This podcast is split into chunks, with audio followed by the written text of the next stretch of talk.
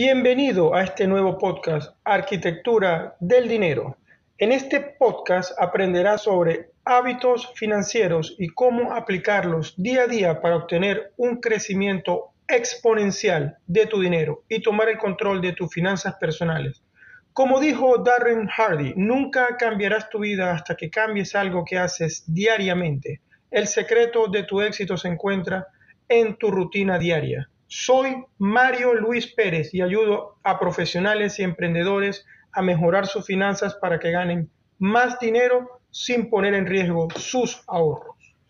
Muy contento de estar grabando este segundo episodio de mi podcast Arquitectura del Dinero. Pero antes de continuar, quiero darle las gracias a todas las personas que ya escucharon el primer episodio. Y si no lo has hecho, te invito a que pongas pausa a este episodio y escuches el primero, así me podrás conocer un poco mejor y adicionalmente podrás conocer los 10 hábitos financieros que a mí me han ayudado mucho en mi vida para llegar a donde estoy y que quiero compartir contigo. Bueno, sin más preámbulos, vamos a empezar este segundo episodio. Cuando yo decidí crear este podcast, mi objetivo principal es iniciar contigo un viaje de conciencia financiera. Yo quiero realmente convertirme en un guía o en un compañero de camino a través de este instrumento en este momento. Hoy que vamos a hablar de, este hábito que se llama actualiza tu patrimonio, es una excelente herramienta donde tú puedes reconocer tu situación actual económica. No sé si te es familiar el término hoja de balance o patrimonio. Quizás sí o quizás no. Pero calma, no te preocupes, que te voy a explicar de una forma muy sencilla lo que es. Una hoja de balance o patrimonio es una herramienta donde puedes ver con claridad dónde te encuentras al día de hoy a nivel económico.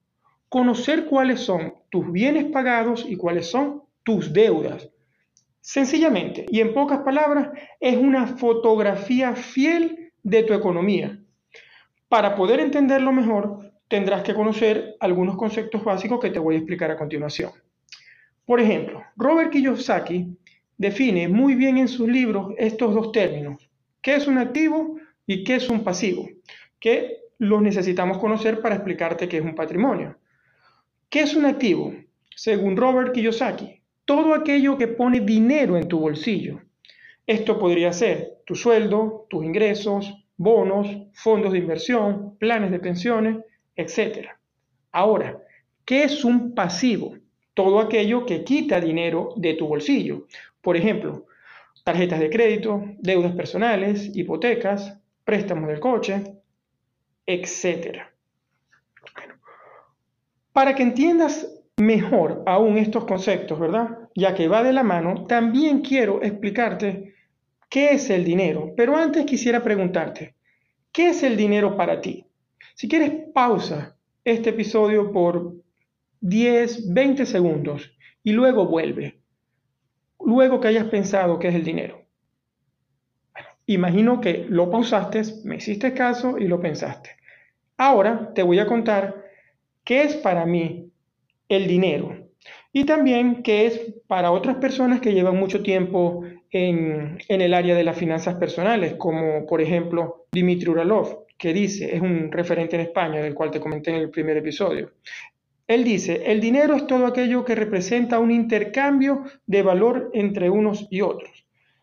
Estoy muy de acuerdo con él y al mismo tiempo yo puedo decir, para mí, que el dinero es la energía que te permite adquirir bienes o servicios. Quiero también hacer hincapié que es un medio de intercambio, una herramienta de valor, pero nunca es un fin en sí mismo.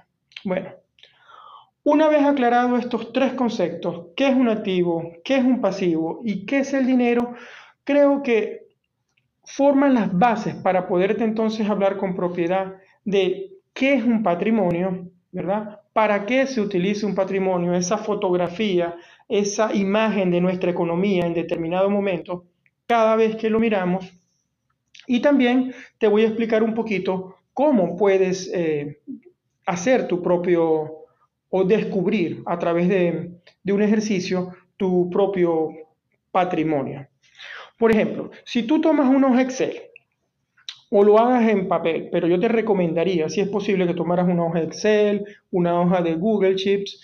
Eh, es más, te voy a, te voy a dejar en, el, en un link en este podcast una plantilla para que la utilices. Entonces, en esa plantilla vas a colocar todos los que son tus activos y todos los que son tus pasivos. Te explico.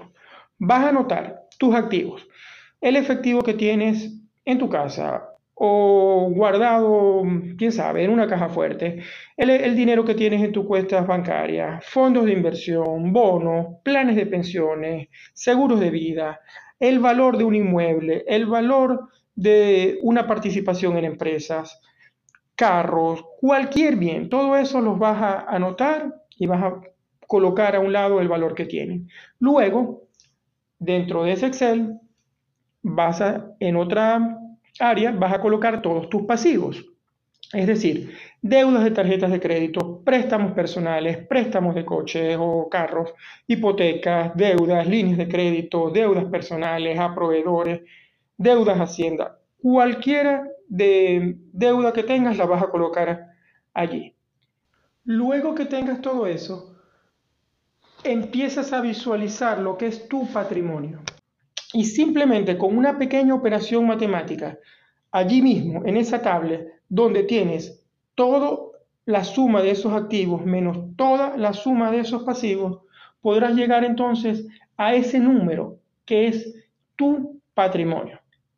Como te dije, voy a colocar en las notas de este episodio un link para que te descargues una plantilla. La plantilla es muy sencilla y estoy seguro que te va a hacer de mucha, mucha ayuda porque vas a poder llegar a ver al día de hoy o cuando hagas el ejercicio cuál es tu patrimonio, que es el punto de partida para tomar el control de tu economía. No sé. Luego que hagas este ejercicio, ¿verdad? No importa cuál sea el resultado de ese balance y ese número que te dé el patrimonio, toma solo ese número como una referencia de tu gestión económica a lo largo de tu carrera laboral, profesional, lo que hayas realizado. Si bien, si estás empezando tu carrera laboral, seguramente tendrás un número muy pequeño, pero positivo, excelente, no pasa nada. Sin embargo, lo más probable es que si llevas un tiempo trabajando, es posible que ese número sea negativo.